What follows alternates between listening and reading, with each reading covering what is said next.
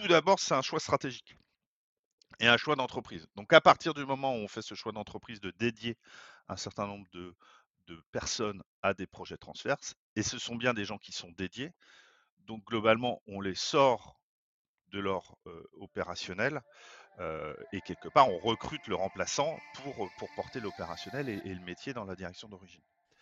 Je m'appelle Bertrand Ruiz et bienvenue sur le podcast CIO Révolution.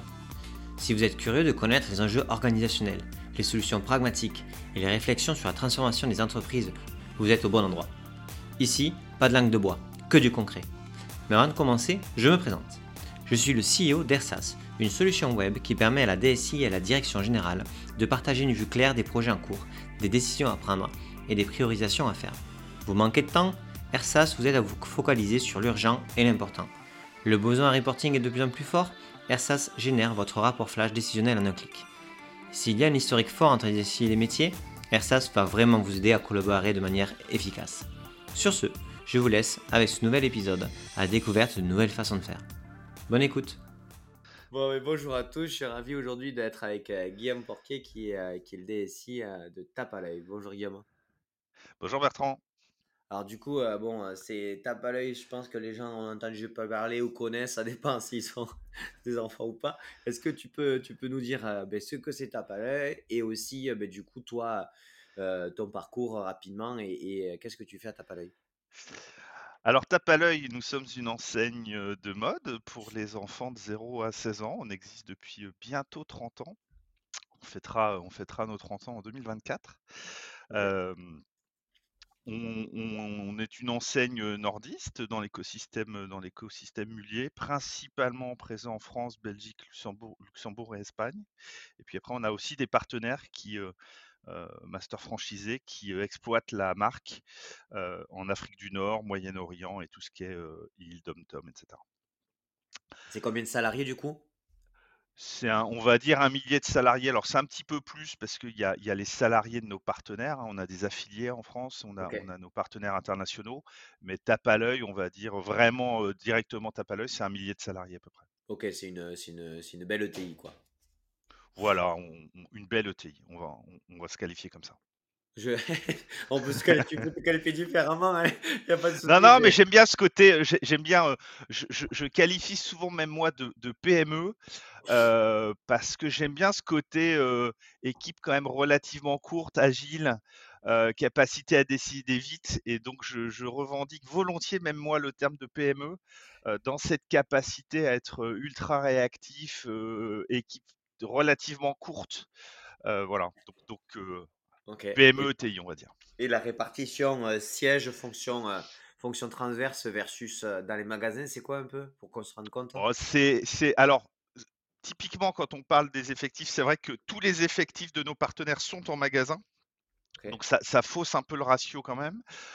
mais sur les 1000 salariés tape à l'œil, je dirais 200 sièges et, et 800 en magasin. Ok. D'accord, 200, 200, 800. Ok, non, d'accord, très clair. Bon, super. Et du coup, toi, tu es arrivé à tape à l'œil euh, il y a combien de temps? Alors, je suis arrivé à tape à l'œil euh, il y a maintenant 4 ans, euh, comme DSI, sachant que mon rôle a un petit peu évolué depuis, puisque d'abord, on a, on a ajouté une fonction transformation, donc avec des chefs de projet métiers qui accompagnent les grands projets de l'entreprise. Et j'ai repris aussi toute la, toute la supply chain l'année dernière. Donc, je suis aussi responsable de, de l'import, du transport et de la logistique. Donc, tu es DSI sur, les, sur la partie IT, on va dire, somme toute euh, classique. Ensuite, la fonction de transformation, direction de la transformation, elle est rattachée dans tes équipes. Et tu as repris la partie supply, c'est ça? Tout à fait, c'est exactement ça. Et tout ça, on a, on, a, on a regroupé ça dans une direction qu'on appelle la direction des opérations. Ok. Et donc, du coup, c'est intéressant. Donc, en gros, là, aujourd'hui, la direction des opérations tape à l'œil est une, euh, et, euh, englobe la direction IT, la direction des projets transverses oui. et euh, la direction supply dans le sens où vous avez considéré que c'était le moitié opération, moitié IT, c'est ça? Bah, alors c'est vrai que la logistique est de plus en plus IT. Euh, et, euh, alors moi, je, m'amuse toujours en disant finalement, on a regroupé dans la même direction les, flux physiques et les flux logiques. Mais, c'est vrai que c'est un petit peu ça.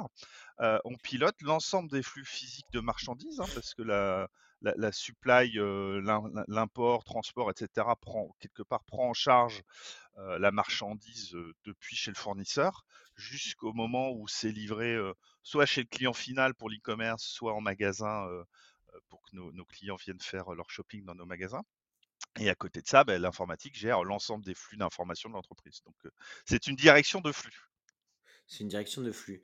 Ouais, exactement. Et du coup, sur la partie, sur la partie direction générale, est-ce que, c'était quoi leur vision de tout mettre dans une même, dans une même direction versus avoir des directions qui sont différentes Alors, il y, a une forme de, en fait, la logique, les points communs, c'est dans, les deux cas, on est, on, est, on est support du business dans tous les cas. le, deuxième point commun, c'est que ce sont des métiers sur lesquels on travaille beaucoup avec un écosystème partenarial et, externe, puisqu'on sous-traite beaucoup de choses, on travaille beaucoup avec des partenaires sur l'informatique. C'est aussi le cas sur la supply. les déclarations en douane, on a des partenaires. Tout ce qui est transit international, on travaille avec des transitaires internationaux. L'entrepôt est sous-traité. Le transport, bien sûr, aussi, c'est pas, ce ne sont pas nos camions, mais on travaille avec des partenaires. Et donc, et, donc quelque part, les, modes de fonctionnement, d'animation, etc., sont similaires, semblables dans la, manière dont on travaille avec notre, écosystème. et, dans les deux cas, il y a, beaucoup de projets, il y a beaucoup de transformations en cours. et donc la, dynamique là aussi de, constitution, de, roadmap, de transformation des systèmes et des métiers et des opérations sont, sont assez semblables. Ok. Et du coup, tu disais donc la transformation, donc sais dans tes équipes et c'est des chefs de projet métier. Et du coup, j'ai deux questions par rapport à ça. Premièrement, est-ce que tu penses que ça aurait pu mieux marcher ou marcher tout court si ça avait été porté à l'extérieur de la DSI, ce qu'on peut voir encore souvent?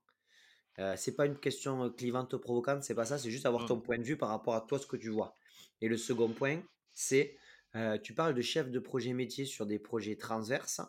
Euh, comment, en termes de RH et de formation, vous avez géré le fait de libérer leur temps par rapport à leur, euh, par rapport à leur, euh, leur, travail quotidien et la partie formation sur la partie chefferie de projet ou dans tous les cas lien chefferie de projet avec chefferie de projet IT Alors, je, pense qu'il n'y a il a pas une réponse unique rattachée à la DSI ou pas rattachée à la DSI je pense que c'est une question, une question d'appétence aussi des équipes. côté, côté informatique tape à l'œil, on a globalement des chefs de projet qui ont, déjà une, belle appétence métier. C'est aussi mon cas. on, avait, on a forcément naturellement, j'aurais tendance à dire côté IT, cette dimension pilotage de projet, gestion de projet. Donc, donc, par rapport à, la deuxième partie de ta question, il y avait cette compétence et donc c'est normal de rattacher ces chefs de projet métier, à des gens qui ont cette compétence de gestion de projet. on n'avait pas forcément au sein de Tape à l'œil d'autres directions avec, avec des compétences fortes de pilotage de projet. Donc ça s'est fait naturellement un petit peu comme ça. maintenant, si, si dans d'autres organisations, il y a des équipes avec, avec, avec des compétences fortes en gestion de projet, pourquoi pas les rattacher dans ces équipes-là? Il n'y a pas de là-dessus, il n'y a pas, il a pas de dogme. Là, ça s'est plutôt fait comme ça par rapport à cette dynamique justement gestion de projet. Mais Après, sur la partie tu as deux choses que tu dis. Tu as dit, toi, tes équipes, elles étaient déjà orientées à ces métiers, c'est ça que tu disais. Donc, du oui, aussi. Oui. Parce que, enfin, Aujourd'hui, euh, aujourd'hui toutes, les, toutes les équipes IT ont une dimension euh, projet plus ou moins euh, développée, mais en général, c'est quand même l'équipe qui a la plus de maturité là-dessus dans toute l'entreprise, en général. Souvent. Mais d'ailleurs, c'est pour, pour ça que souvent, c'est IT et organisation. Et l'organisation, c'est quoi? C'est souvent le pilotage de projets transverses. Mmh. Ouais, non, mais ok, mais du coup, c'est là où ma question est venue, c'est-à-dire qu'aujourd'hui, mmh. quand as les directions de la transformation, les directeurs de transfert, la majorité ne dépendent pas du DSI et qui crée une, une, une difficulté organisationnelle dans le sens où ça montre aussi en exergue que euh, il a fallu le sortir du giron euh, IT parce que l'IT n'arrivait pas à, créer cette volonté euh, de fonctionner en transverse. Donc, du coup, ça. Bien sûr. C'était pour ça que je voulais avoir ton opinion. Non, mais effectivement, il y avait, il y avait, nous, cette volonté de travailler en transverse et surtout. on, a lancé un certain nombre de projets de, projets de transformation transverse et, on, souffrait côté IT de ne pas avoir ces équipes justement transverses métiers et d'avoir et d'avoir des interlocuteurs et des visions plutôt plutôt silotées de nos processus. donc on était aussi un des premiers sponsors de la mise en place de cette équipe-là pour pour venir nous épauler sur les projets sur les projets. Et du coup, par rapport à la seconde partie de ma question, sur la, la, partie RH hein, liée au parti métier, moi, ce que je vois souvent encore, c'est beaucoup, beaucoup de difficultés à, à, acter le, le temps, que la, la réduction du temps des métiers dans leur quotidien euh, bah, de, leur, de leur job versus le temps euh, de build sur euh, ces projets transverses. Alors en fait, il y, y, y, y a, deux réponses par rapport, par rapport à ça. La, première, c'est tout d'abord, c'est un choix stratégique et un choix d'entreprise. Donc à partir du moment où on fait ce choix d'entreprise de dédier un certain nombre de, de, personnes à des projets transverses, et ce sont bien des gens qui sont dédiés, donc globalement, on les sort de leur opérationnel et quelque part, on recrute le remplaçant pour, pour porter l'opérationnel et, le métier dans la direction d'origine. Donc, ça veut dire qu'ils sont, ils, ils, ne, ils, ne, ils, ne, sont plus dans le métier? Non, ils font 100% de projet. Ok. Ça, et donc ça, c'est pour, ça, c'est pour les, les, personnes quelque part qui, qui, étaient dans le métier au moment de la création de la direction et quelque part qui, qui ont transféré dans cette, dans cette équipe. après, on a aussi des, des recrutements externes, donc de gens qui viennent plutôt de la gestion de projets métiers, AMOA, etc., qui nous ont rejoints. Et là, et là c'est la deuxième partie de ta question, c'est comment on les forme. Et pour le coup, on a construit des parcours d'intégration plutôt denses, avec vraiment de l'immersion sur l'ensemble des métiers de l'entreprise, et donc un, un process un process d'onboarding qui a duré un peu plus d'un mois pour ces personnes-là pour vraiment aller. alors, on n'est jamais toujours assez dans le détail. Donc après, quand, on, quand, on, quand ils, quand ils, prennent un projet en charge, il faut encore creuser un peu plus. mais ils ont quand même un, niveau de, de compréhension des processus globaux de l'entreprise, des équipes, des différents métiers qui est, qui est, déjà, qui est déjà plutôt pas mal. Hein, Et tu, tu, les fais l'information, tu parles de chefferie de projet. Est-ce que tu les, tu les fais monter en compétences aussi sur la tech? Alors la, plupart, et, c'était aussi, alors les gens qui viennent de l'extérieur, souvent ce sont des gens qui ont, je parlais d'AMOA, qui ont déjà beaucoup travaillé sur des projets IT et techniques, donc quelque part, et, souvent ils ont cette appétence. Et ça a été pour, le coup pour les personnes internes un des critères, c'est-à-dire qu'il fallait cette appétence, au moins cette curiosité à comprendre la tech pour pouvoir accompagner des projets. Et, un des un des sujets, c'est qu'aujourd'hui, il n'y a, a, quasiment plus de projets de transformation dans l'entreprise sans qu'il y ait une, composante tech. Un bout de tech, projet. quelque part. Bah ouais, partout. Mais, du coup, tu vois, par exemple, je me posais la question. tu vois les métiers, donc ils voient les interfaces, etc. Mmh. Mais en fait, par exemple, ils peuvent avoir des difficultés à comprendre des concepts du type le fonctionnement des API. Et c'est pas que c'est pas qu'ils sont, enfin je parle quand ils ont du mal, c'était peut-être pas le bon terme. Dans tous les cas, c'est hyper important de bien comprendre le fonctionnement des API parce que c'est comme ça que tu peux réfléchir à des intégrations et avoir ce côté concept. Est-ce que tu avais as ciblé des, des points clés tech pour les faire monter en compétences pour qu'ils aient une meilleure compréhension du type mmh. qui comprennent le temps de ce que c'est de, de, penser une feature. Tu vois, c'est bête à dire, mais entre voir une feature qui fonctionne et tout le temps que que tu peux passer en spec, en compréhension, en retour utilisateur, c'est important de comprendre euh, que ben, le, temps que ça prend. Pareil pour les API, pareil sur la difficulté peut-être, euh, par exemple, de ce que c'est euh, la synchronisation entre outils, ce genre de choses. Mmh. Alors, typiquement, les, recrutements qu'on a fait externes de, gens qui viennent de la, de la MOA, etc., finalement, c'était des gens déjà je veux dire, très expérimentés, plus de 10 ans d'expérience sur, sur, des, sur des projets. Donc, quelque part, ces compétences-là, ils les ont déjà. Et, c'est tout l'intérêt de mixer des gens qu'on a dédiés en interne avec des gens externes qui, qui ont ces composantes un peu tech, tech et projet. parce que, pour le coup, la montée en compétences de nos, de nos internes se fait comme ça. La, montée en compétence de nos internes se fait par. Bah, il y a des gens externes qui maîtrisent déjà bien ces sujets-là et, ces dimensions technologiques, API, intégration entre différentes briques, temporalité d'un projet, grande phase d'un projet avec des gens qui, eux, viennent vraiment du métier tape à l'œil, qui n'ont pas forcément ces, dimensions-là. Et, c'est vraiment l'intérêt de mixer les deux types de profils dans une même équipe. Chacun apporte à l'autre, en fait. Pas de programme de formation sur ces enjeux-là versus ce que vous avez fait sur les projets, mais par contre, équipe hétérogène en termes de parcours et de compétences pour mixer les expertises. Tout à fait. Et c'est combien de personnes aujourd'hui? C'est quatre personnes. Ok, quatre personnes. Très clair. Ok, non, mais c'est super intéressant. Et aujourd'hui, ces quatre personnes-là, elles portent combien de projets transverses sur une année? Alors, ça, dépend des projets. Là, on sort d'un très très gros projet slash programme de transformation, de refonte de notre ERP. Donc là, ils ont quasiment été tous dédiés, sur ce projet-là.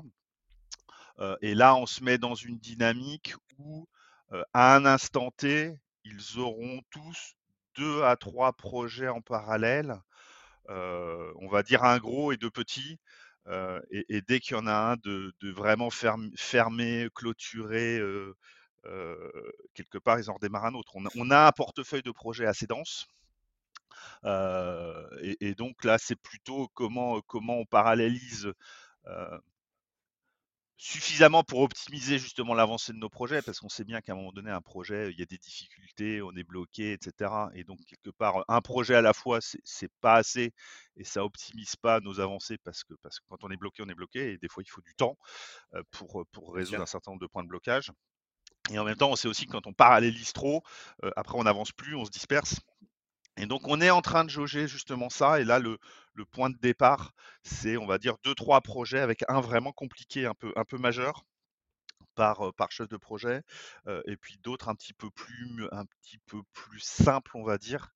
et puis, dès qu'il y en a un de vraiment fini, clôturé, on, a proprement fermé le livre, et ben on en redémarre un autre. Ok, très clair. Et non, mais super intéressant. Et du coup, ces gens-là, bien sûr, ils ont leurs alter ego IT oui, donc sur chaque, sur chaque projet, alors effectivement, c'est pas toujours les mêmes binômes, mais, fonction de ce que ça touche côté, côté IT, ils vont avoir un alter ego ou plusieurs alter ego, parce que côté IT, les chefs de projet sont plutôt organisés par domaine métier, et donc sur des projets qui sont très très transversaux, ils pourraient être amenés à travailler avec sur un même projet deux ou trois chefs de projet IT qui vont chacun piloter leur domaine, leur domaine fonctionnel et applicatif. Ok, très clair. Et, et, et, les, les, chefs de projet IT ou, ou product owner, je ne sais pas comment, comment tu t'es organisé, ils, sont vraiment comme, comme ils sont quand même dans la même équipe IT. ils, ont, ils sont, ils sont dans les mêmes rituels que d'équipes que tu as organisées ou vraiment c'est des, des équipes différentes? Alors, ce sont, ce sont des équipes différentes. Néanmoins, il y a des, il y a des rituels communs, notamment sur tout ce qui est partage de la roadmap et de l'avancée de la roadmap, qui permet vraiment de donner de la visibilité à, tous sur, sur l'ensemble des sujets engagés. comme on disait, la valeur des chefs de projet aussi transformation, c'est vraiment leur côté très transverse. Donc, quelque part, ils n'interviennent que sur des projets transverses néanmoins, c'est aussi intéressant qu'ils aient de la visibilité sur l'ensemble du portefeuille de projet des chefs de projet IT parce que ça leur permet de comprendre aussi que bah, les chefs de projet IT ont aussi des fois d'autres projets sur lesquels eux-mêmes ne sont pas mobilisés parce que ça touche juste une direction donnée et, un métier donné. donc, il n'y a pas forcément cette transversalité présente et donc il n'y a pas forcément besoin d'un chef de projet transfo. Néanmoins, c'est bien qu'ils aient cette visibilité-là aussi parce qu'on est en permanence en train d'arbitrer les priorités, les charges et sur quoi, sur quoi on met notre énergie. Bien sûr. Et, ce, portefeuille, il est visualisé aussi par le reste de l'entreprise ou pas? C'est typiquement un de nos axes de progrès, de mieux communiquer sur, les sujets en cours. et, c'est probablement, même certainement un, sujet sur lequel on va travailler, en 2023, de donner cette visibilité des, projets en cours, parce qu'il y en a en permanence 20-30 projets différents qui sont engagés. Et, pour le coup, l'entreprise n'a pas forcément une visibilité complète de oui, de, ces travaux engagés. Et donc, c'est quand même important de donner cette visibilité-là. Et très clair. Et dernière question à ce niveau-là, la, mmh, la partie, on va dire, roadmap, priorisation. Tu sais, euh, c'est quelle temporalité? C'est c'est bon, bien sûr, tu en as une à l'année, ce qui est normal, mais est-ce qu'après vous repriorisez par quarter ou pas, par semestre? Parce que tu On, sais, quand as va même faire comme. euh, plus, plus vite que ça. Euh, et donc là, l'idée aussi, c'est quelque part, on a, on a, on a une espèce de backlog de, de projets, euh, de projets potentiels. Euh, on a, on a justement voulu couper au maximum cette vision annuelle qui, qui ne nous semble pas correspondre au rythme, au rythme des projets.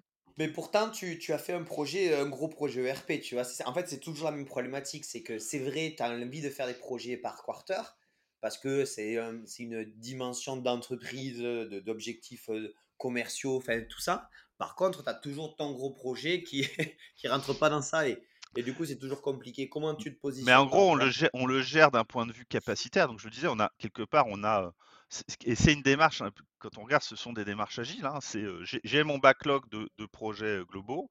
Derrière, j'ai des, capacités. Donc dans ce backlog, il y a des gros, il y a des petits, etc. On le priorise. À un moment donné, on dit la priorité de l'entreprise, c'est tel projet, on le lance. Alors ça peut être un petit projet d'un trimestre, ça peut être un très gros projet de RP pluriannuel.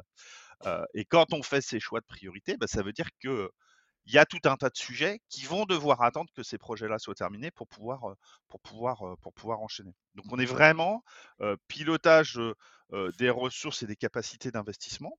C'est deux choses différentes hein, parce qu'il y a des, quand je parle de ressources, c'est vraiment les compétences euh, internes en maîtrise des sujets, qui soient, que ce soit des équipes métiers d'ailleurs ou des équipes IT, en capacité de traiter, traiter, traiter un sujet de la roadmap. À partir du moment où il est lancé, ben, on dit il faut que ce sujet-là soit fini. Euh, bah, S'il prend trois, trois mois, dans trois mois, euh, potentiellement ces équipes-là pourront, pourront lancer le projet d'après. Si c'est un énorme projet type ERP, euh, et ben, euh, on y passe deux ans et demi s'il faut y passer deux ans et demi, et puis, et puis on traite les autres sujets après. Ok, Et donc la revue comme ça de la roadmap, alors bien sûr, on se donne quand même des, des horizons euh, et on alimente notre, vivier, mais l'idée c'est de le revoir. euh, là, on a planifié sur l'année prochaine 7 ou 8 comités d'investissement sur l'année dans lesquels on passe en revue les projets qui sont en cours. euh, et quand il y en a qui sont terminés, on dit bah, dans les projets identifiés, euh, quels sont ceux euh, quel est celui qu'on va, qu'on va démarrer pour prendre la suite de ce qu'on vient de ce qu'on vient de clôturer. Très clair. Et sur, du coup, tu parlais donc de 7 ou 8 comités d'investissement. Moi, c'est une, une typologie de rituel de priorisation et d'engagement. Euh, c'est quoi les, les, les grandes typologies de rituels que tu as? Tu as le rituel, on va dire, de suivi avec les entre avec euh, l'IT, le métier sur on en est où tous les tous les 15 jours? Bah, après, les gros, les gros projets, les, les gros projets, euh, il y a des comités de pilotage projet entre les équipes métiers et les équipes IT autour d'un projet euh, donné. Donc ça, c'est euh, ça, c'est c'est régulier et ça dépend des projets. C'est-à-dire qu'il y en a, ça peut être tous les 15 jours, euh, il y en a, ça peut être tous les mois, tous les deux mois. Ça dépend vraiment du rythme du projet et de la phase du projet. Euh, ça peut être sur, sur des projets, à un moment donné, sur des phases très intenses, on peut même accélérer et se dire, là, on se voit toutes les semaines parce qu'il y a beaucoup de décisions à prendre. Il faut vraiment avoir le pouls euh, sur ce projet stratégique et on est vraiment dans le, dans le money time du projet et donc là, il faut qu'on se voit très très rapidement. Donc ça, on l'adapte en permanence. Euh, ensuite, là, il y a ces, comités d'investissement qu'on a planifiés pour 2023 qui, est une nouvelle instance. Et après, on a un point de synchronisation euh, euh, IT transfo qu'on fait de manière mensuelle où on revoit l'ensemble du portefeuille de projet. Ok, trop cool, très clair. Bah, merci pour tout, ça c'est vraiment très clair pour moi. Merci, c'est c'est- bien euh, euh, clair les, les rituels, la roadmap, les enjeux que vous avez, la façon dont vous avez constitué les équipes, comment aller chercher la compétence externe, etc. Ça c'est top. Si tu veux, ça m'intéresse d'avoir aussi ton, euh, ta vision, puisque sur la partie du coup supply, est-ce que ça implique aussi en termes de, euh, de vision de, de, de, de l'entreprise? Euh, vous avez donc une entreprise euh, donc, euh, qui, est- où vous avez plein de flux, tu en parlais, et donc du coup, ben, ces flux-là, il faut les piloter pour pouvoir donner la valeur au client, de, vraiment pouvoir lui apporter ben, ce que vous lui avez promis. Comment toi, tu visualises cette évolution de la supply?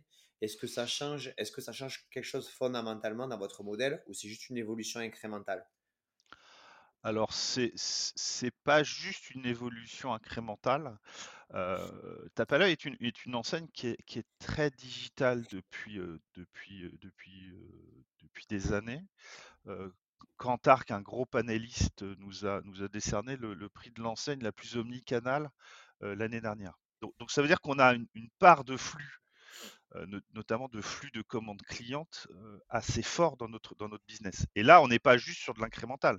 Ça, ça, ça, bouleverse complètement. Ce sont des métiers différents.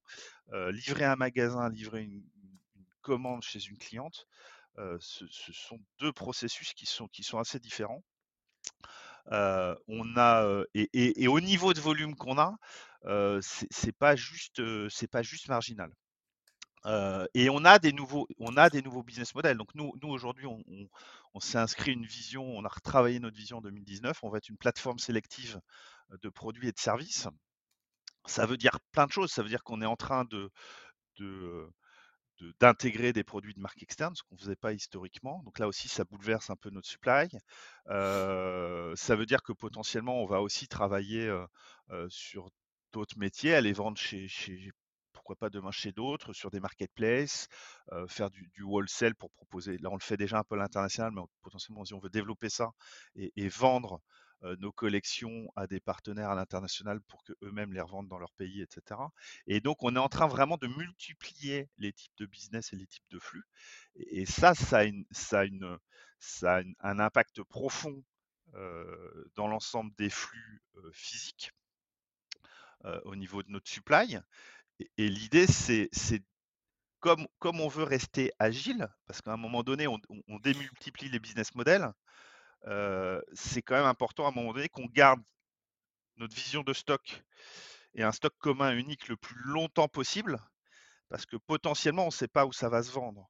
Et tout l'intérêt de démultiplier les business models, c'est qu'à la fin, si ça, s'il y a un ralentissement, si ça tousse, et on voit bien que le business, avec les périodes qu'on vient de passer, est de plus en plus je vais pas dire chaotique, mais il y a des accélérations, il y a des coups de frein, etc. Et donc, on a besoin d'avoir une supply extrêmement agile qui soit capable de servir ces différents modèles. et, là, c'est des transformations qui sont des transformations profondes. je prends un exemple simple. Effectivement, avant, on faisait du réassort, on faisait que du réassort de magasin. Je vais pas dire que c'est facile, mais et puis en plus, il y a une certaine tolérance à la marge d'erreur. C'est-à-dire qu'on avait prévu d'envoyer 500 pièces dans un, dans un magasin il en reçoit 480. Bon, c'est pas grave, on lui enverra demain, on lui enverra une autre fois, on lui enverra pas, on lui enverra autre chose. L'important, c'est que globalement, il y a une offre qui soit, qui soit cohérente dans le magasin, que les clients qui viennent euh, trouvent, trouvent leur, leur, plaisir dans le, dans, le magasin, dans l'offre qu'il leur, qu leur, est proposée. Bah, une commande client, là pour le coup, c'est pas 400-500 pièces qu'on va envoyer, c'est 3. et la cliente, elle a commandé 3 pièces, elle veut ces 3 pièces. et à côté de ça, on a du B2B. Voilà, la marge d'erreur, elle est zéro. et par contre, là, on est sur de l'épicerie, j'aurais tendance à dire, parce que c'est trois pièces qu'il faut aller prélever, mettre dans un sachet envoyé. Et à côté de ça, on a du, on commence à développer des flux de B2B. Et finalement, le flux de B2B, c'est les mêmes volumes, c'est-à-dire qu'on va envoyer à un partenaire international 1000 pièces. Par contre, il les achète et donc, quelque part, il veut la même fiabilité et exigence que le client B2C en disant, moi, si j'ai commandé 500 pièces et si j'ai commandé 3 pièces taille de ce pantalon, je veux 3 pièces taille de ce pantalon. et, tout ça dans les processus, à la fin, quand on regarde d'ailleurs sur le marché, souvent, ce sont des processus qui sont dédiés à chaque modèle. Et nous, tout notre enjeu, c'est de réussir via notre outil, notamment notre outil logistique, à servir les exigences de ces différents modèles avec un seul et même outil, un seul et même stock, pour éviter de devoir le, découper et le, dédier trop tôt, parce que potentiellement, et tout l'intérêt, c'est de dire, bah, si, si, le retail va un peu moins bien, peut-être que l'e-commerce va se, va se, développer fort. Hein. C'est ce, ce, qui s'est passé pendant les confinements, hein, des magasins qui ferment. Forcément, on n'expédie plus en magasin. Par contre, nos clients qui ont, qui ont des besoins, les, enfants ont grandi malgré le confinement, et ben donc sont passés sur l'e-commerce pour pouvoir, pour pouvoir habiller leurs enfants et s'équiper. Ok. Et du coup, pour reprendre par rapport à ma question initiale, toi, ce que tu dis, c'est que Là, vous avez fait le choix stratégique de, donc, du coup, de créer, donc vous parlez d'une entreprise plateforme de produits et de services, euh, et, que, euh, et que donc du coup, vous allez avoir de plus en plus de flux différents qui ont des contraintes et qui sont quasiment des métiers différents euh, par rapport à ces contraintes-là, et que donc du coup, la supply est vraiment au cœur et que donc du coup on n'est plus du tout dans une évolution qui est d'une amélioration continue, mais dans vraiment le changement global la façon dont on voit la supply et euh, pour pouvoir fournir ce niveau qualité de service qui est complètement hétérogène en fonction euh, de tes produits. C'est tout à fait ça. C'est tout à fait ça. Et, et, vous êtes arrivé à cette conclusion d'un point de vue plutôt euh, visionnaire en disant euh, voilà, dans 10 ans, si on doit faire ça, etc., ben vraiment, il faut qu'on investisse de manière massive. Est-ce que vous avez vu ça plutôt en disant euh, ben Amazon, par exemple, ils investissent tellement là-dedans, la qualité de service, elle est tellement incroyable par rapport à tous les autres. Euh, que en fait, ben, si on veut être au niveau de ce genre d'expérience, ben, ça veut dire qu'il faut investir. Tu vois, c'est quoi, c'est quoi l'élément J'aurais tendance un petit peu, j'aurais tendance à dire un peu les deux. C'est-à-dire qu'effectivement, on voit globalement les tendances de marché et les gens qui surperforment, ce sont souvent des gens qui ont un outil supply euh, extrêmement performant et capable de piloter euh, de manière efficace ces différentes typologies de flux. Euh, et Amazon est forcément un, bon exemple, mais on en voit d'autres avec beaucoup d'acteurs qui, qui, investissent sur ces sujets-là. Et forcément, quand on, prend notre vision stratégique et qu'on la décline en, en, impact, très très vite, on voit qu'on est en train de changer fortement notre métier sur la partie supply, un métier historique qui n'avait pas bougé pendant 25 ans. là, pour le coup, on est en train de le stretcher un peu dans tous les sens avec, avec vraiment des, des, nouveaux process et des nouveaux métiers. Hein. Ok. Et, et après, et, et, si je veux même aller plus loin, c'est à la fois, je dirais, une vision de marché, voilà ce qui est en train de se passer. De l'autre côté, si on décline notre vision stratégique, oui, il va falloir investir sur ces sujets-là parce qu'on va fondamentalement changer la manière d'opérer notre, supply. Et après, concrètement, la transformation est en marche. Et donc, les problèmes, on les, on, les touche du doigt déjà. Et, les impacts, on les a déjà sur notre, sur notre, sur notre supply. Et, et cette vision-là, donc bien compris, autant vision, enfin vision long terme que voir ce qui se passe aujourd'hui.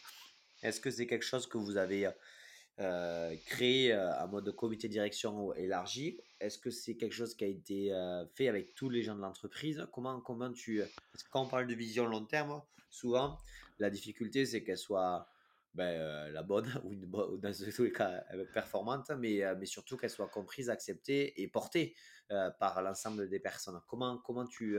Est-ce que vous avez abordé cette ah, problématique ou pas? Alors, oui, bien sûr. Le, processus de vision est un processus qui a embarqué l'ensemble des, salariés de l'entreprise.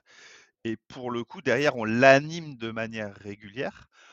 notamment, on a une convention nationale tous les ans, on a des kick-offs d'année forcément comme, le nom l'indique tous les ans, à chaque fois, on, raccroche ça par rapport à la vision qu'on a, qu'on a écrite tous ensemble pour dire bah, voilà les progrès qu'on a faits sur le chemin de la vision qu'on s'est écrit tous ensemble. Et quelque part, dans nos processus d'onboarding, y compris RH, il y a ce partage de vous rejoignez tape à l'œil et voilà la vision de tape à l'œil. Donc il y, a un vrai process d'onboarding en disant au-delà du,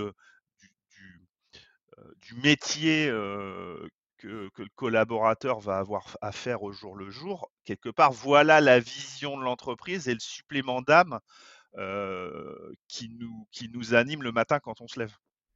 Ok. Et ok, d'accord. Et aujourd'hui, le plan stratégique ou la vision long terme, tu m'as dit qu'elle était à, à, quelle échéance? Enfin, c'est quoi, c'est quoi le alors on l'a, on l'a réécrite en 2019, euh, sachant que c'était une adaptation euh, et, on va dire une, revisite d'une, version de vision euh, précédente. On va dire tous les 5-6 ans, on, la, on la revisite. Ok.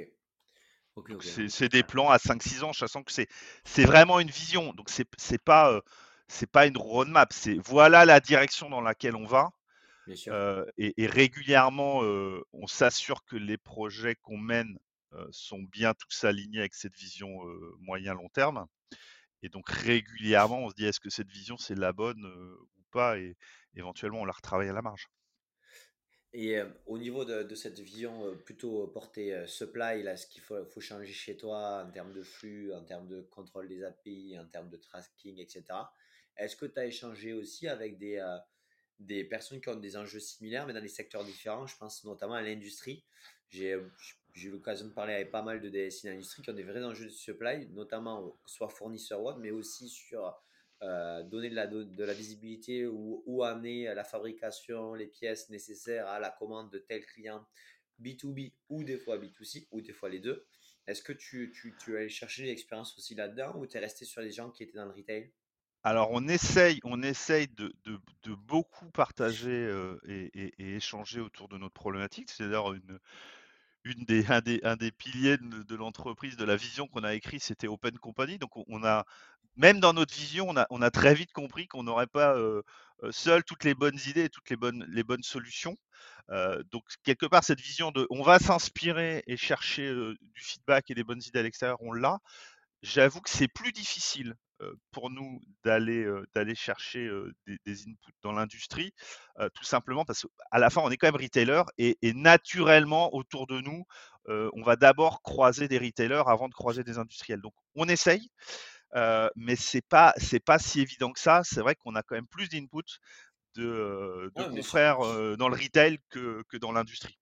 Non, mais c'est sûr, c'est juste, je pose la question parce que tu sais, par exemple, la supply, on avait des choses intéressantes dans la santé, euh, on avait des choses intéressantes dans l'industrie, dans, le retail, et c'est vrai qu'on a, on parle de silos dans l'entreprise, il y a quand même des silos aussi sectoriels euh, sur des postes qui sont simples. Et, je, ne dis pas que c'est simple, mais c'est vrai qu'il y a, il y a quelque chose à tacler là-dedans parce qu'on a quand même euh, un enfermement des, des, des, de la réflexion sectorielle assez, assez importante, même tu sais, des fois aussi en termes de taille de boîte.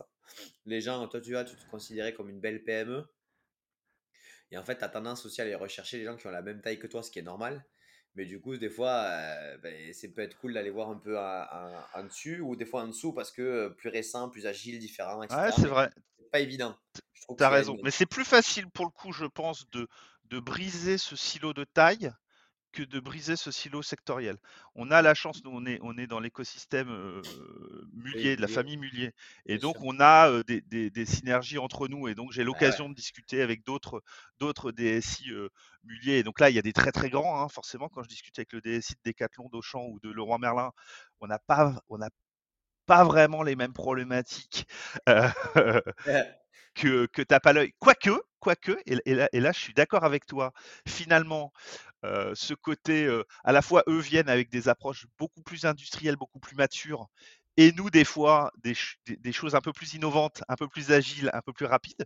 Et, donc, cette émulation-là est hyper intéressante. Par contre, le, le effectivement, le, le, côté sectoriel est beaucoup plus dur, est beaucoup plus dur à, à briser, notamment s'il y a aussi beaucoup d'événements qui sont des événements qui sont sectoriels. Aujourd'hui, il y a des salons pour le retail, il y a des salons. C'est tellement ça, c'est qu'en fait, on entretient ce, ce cloisonnement. c'est euh, pourtant, en fait, c'est intéressant parce que je trouve que, en fait, dans ce que tu dis, tu sais, tu as vu euh, sur les personnes métiers qui viennent dans, dans l'équipe euh, opération pour porter des projets transverses, etc. On voit bien qu'on a besoin d'avoir un mélange, en fait, d'expérience, de compétences ou autre pour réussir ces projets, en fait. Euh, qui sont, euh, qui sont euh, et j'aime bien cette phrase qui dit qui sont structurants pour le futur, mais destructurants, mais destructurants pour l'organisation à court terme. Et en fait, cet enfermement aussi sectoriel crée les mêmes, les mêmes, les mêmes effets en fait. C'est vrai, c'est vrai, tu as, complètement raison. Je suis, je suis, tout, à fait d'accord avec toi. Le problème, c'est le problème, c'est un problème de marché. parce que parce que quelque part, quand on regarde le marché, il y a quand même beaucoup d'acteurs sur le marché qui, sont, qui sont structurés de manière sectorielle. Les, très grosses ESN aujourd'hui sont structurées de manière sectorielle. Il y a plein d'éditeurs qui sont spécialisés sur des secteurs métiers particuliers. Donc, donc finalement, les, opportunités qui nous sont données de rencontrer des gens vraiment d'autres secteurs sont, sont relativement rares. Sont relativement rares. J'y travaille, hein, j'y travaille. Bah, formidable, faut continuer. Il faut continuer. C'est ça, exactement. Top. Et, euh, et, du coup, j'ai une autre question. Tu parlais aussi, euh, donc euh, on, a, tu as parlé un tout petit peu d'omnicanalité. bon, ça reste, ça reste du jargon, mais globalement, l'omnicanalité, c'est le fait de ne pas considérer les flux comme des flux différents, mais d'avoir un flux et qu'il soit physique, physique ou, ou ou online euh, que de, de, le centraliser, de le comprendre dans son entièreté. Toi, aujourd'hui, euh, par rapport à ça, comment tu vois la relation euh, IT marketing? Dans le sens où l'omnicanalité, le marketing, ça, c'est sa vie. Euh, la réalité, c'est que avoir la donnée clean sur l'ensemble des flux en temps réel ou quasiment et savoir la traiter, avoir les bonnes alertes et comprendre des patterns, c'est une mission. c'est clairement une mission. C'est quoi ton, ton, point par rapport à ça? Alors, c'est un sujet sur lequel on a énormément retravaillé ces dernières années. Euh, les équipes, euh, chez nous d'ailleurs, il y, a une, on parle pas de marketing, on parle d'équipe expérience client. Euh, et je, je, pense que c'est mon principal business partner interne. C'est vraiment l'équipe avec laquelle aujourd'hui je travaille le plus et avec laquelle je travaille le plus depuis, depuis que je suis chez Tapaloy. Okay. Euh, et d'ailleurs, j'ai même pas envie de parler d'omnicanalité en fait, parce que ça, ça veut pas dire grand chose. Toi qui l'a dit, hein. Moi, je, je, je, te, je te reprends. Pense qu'il faut... non, mais je pense qu'il faut. C'est vrai, mais je, pense qu'il faut penser euh, expérience client, tu l'as dit, et parcours client. Euh, et le client, en fait, il est unique. Qui vienne en magasin, qui soit sur notre application mobile, sur notre site, qui nous appelle au call center, c'est le même client qui parle à une seule et même marque. Donc, donc effectivement, il y a des enjeux monstrueux de fluidifier ses parcours, de le, de le, de le reconnaître et d'être capable de passer d'un point de contact à un autre. Nous, ce sont des sujets sur lesquels on a énormément retravaillé pour fluidifier au maximum le transfert d'informations au sein de notre, notre SI. tu parlais tout à l'heure d'API. L'API est clé pour les parcours omnicanaux. L'API est clé. on a retravaillé il n'y a pas si longtemps que ça encore. un client qui venait dans un magasin tape à l'œil qui créait son compte sur l'application mobile, quand il arrivait en caisse, on n'était pas sûr de le reconnaître. On était même souvent sûr de ne pas le reconnaître. Parce qu'on parlait de synchronisation entre systèmes tout à l'heure. Bah, il y avait le web d'un côté, il y avait le magasin de l'autre, et de temps en temps, une fois toutes les heures, il y avait un batch entre les deux qui qui essayait de synchroniser les clients. Alors, au-delà du fait que ça nous crée des doublons dans tous les sens, la, probabilité que le traitement passe entre le moment où le client a créé son compte sur l'application en magasin et le moment où il arrive en caisse était relativement faible. et donc, on a remis à plat tous ces sujets-là en, intégrant réellement en temps réel l'ensemble de nos briques, qu'elles soient magasin et digital, via des API. Et aujourd'hui, tu vois, quand tu parles d'API, là, ça devient le cœur de tout pour toi.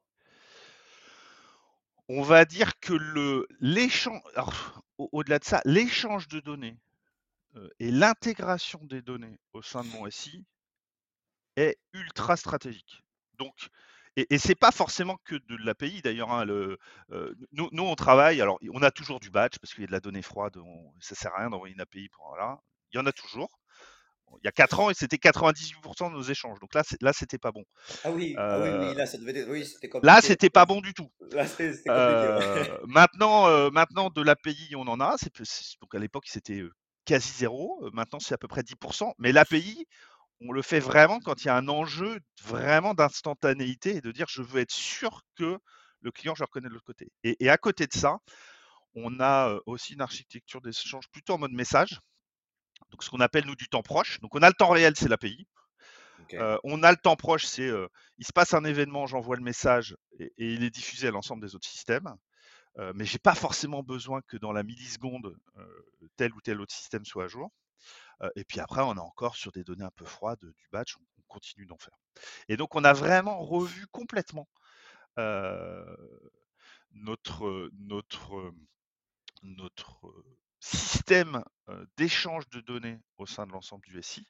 Et c'est vraiment, là, c'est vraiment le cœur, en fait, ce, système d'échange, parce qu'on a des briques, c'est les différents organes de, du corps, hein, et, puis, et puis entre les deux, il y a, y, a ce, y, a ce, y a ce cœur qui va transférer la donnée d'un donné d'une application à une autre pour, pour faire en sorte que tout ça, ça vive.